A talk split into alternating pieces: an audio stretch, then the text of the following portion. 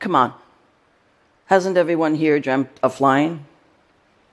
So, why haven't humans flown yet? I've been obsessed with learning to fly my whole life.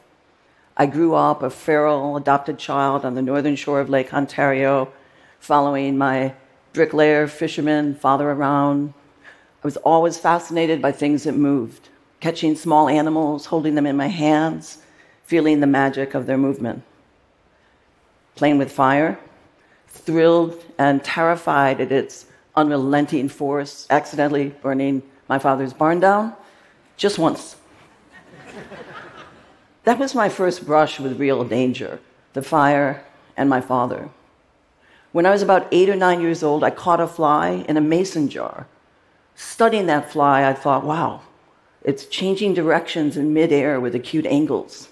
And it's going so fast, it's a blur. Why can't we do that? Can we?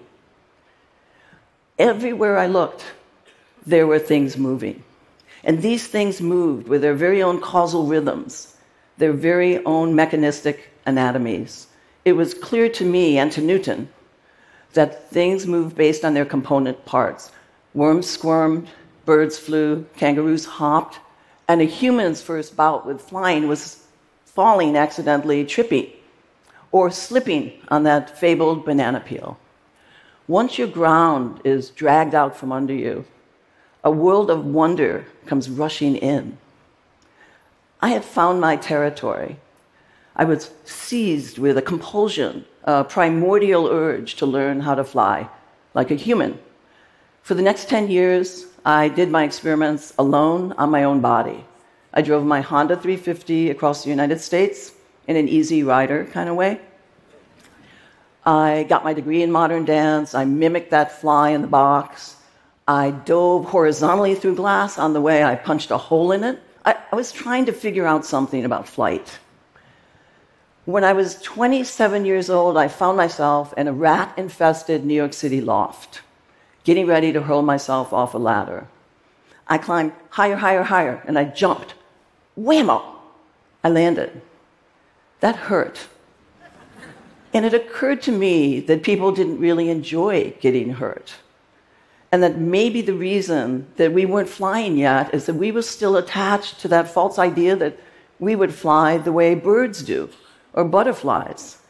Maybe we needed to assumption bust, to ask a different kind of question about duration, for instance. Humans in the air, a few seconds. Birds and butterflies, minutes, maybe hours. And what about fear? I think fear is complex and personal. I really think it has to do with curiosity and not taking yourself so seriously we might need to get a little hurt, just not too hurt. And pain, redefine it. Rather than pain, say another rather interesting foreign sensation. Something like that. Um, I realized then that to learn to fly, we were going to have to learn to land. My hero, Evel Knievel, one of them, said, Anyone can jump a motorcycle. The trouble begins when you try to land it. landing hurts. I was curious though. I thought, well, why don't we invent an impact technique? Why don't we just expand our base of support? I had seen pieces of plywood fall, and they didn't flinch on the way down. So I made my body into a perfect line and tilted back, waft. It was a totally different sound than whammo. And I rushed out onto the streets of New York City and went up to complete strangers and I said, well, I thought, I did a backfall today. Did you? In 1985, we started to tour all over the world a little bit, and I started my company called Streb Extreme Action. In 2003, we were invited to go to Kitty Hawk to celebrate the 100th anniversary of flight with the Wright brothers. We had gotten very good at landing. Now we needed to get up into the air. And like them, we wanted to stay there longer. I came across this quote by Wilbur If you are looking for perfect safety, you'll do well to sit on a fence and watch the birds. But if you really wish to learn, you must mount a machine and become acquainted with its tricks by actual trial. Ah, machines. It incited the hardware junkie inside of me. And if we did want to go or traveled on habitual places in space, to that banana peel spot that confuses us, to that place outside our vertical comfort zone where we encounter unexpected turbulence and get accelerated oddly, where the ground changes and moves out from under us. Like the composer who's trying to hit a note higher than the human voice can sing, he invents a piccolo or a flute. I set about the invention of my prototypic machines. And if we wanted to go higher, faster, sooner, harder, it was necessary that we create our very own spaceships, and we did. And we did travel to unknown, invisible, dangerous territories, and it changed us. If any of you want to try this, let me know. Okay. In 2012, we brought all of our best machines to London and put them in their most iconic places. We got on the London Eye, and it was 443 feet above the earth.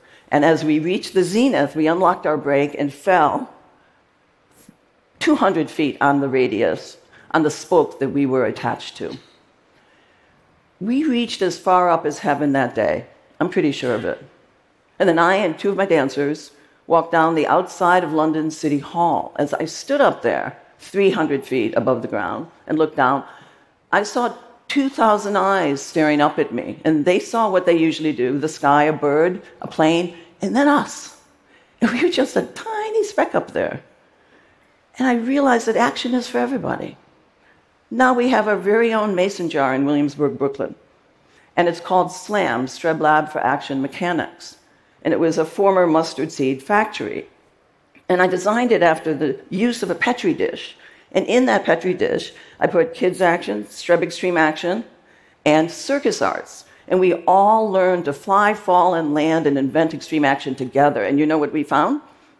In comes everyone every size, shape, age, capacity, every nationality, every race, every class, all genders, the timid and the bold, the outcast and the cool, the risk avoiders and the risk obsessives. And these buildings exist all over the world, and they, every one of them can be a flying training center. And you know, as it turns out, people don't want to just dream about flying, nor do they want to watch us fly. They want to do it too, and they can. And with a little training, they learn to relish the hit and the impact. And I guess even more getting up afterwards. I found that the effect of flying causes smiles to get more common, self esteem to blossom.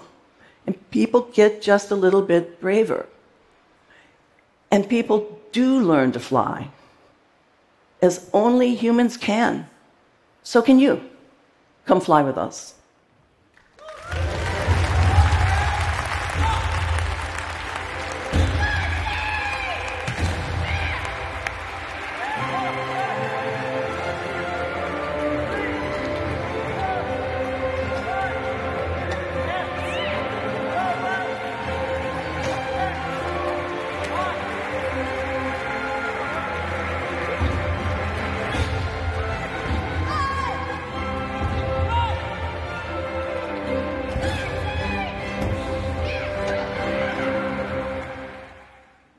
Thank you. Thank you. Thank you.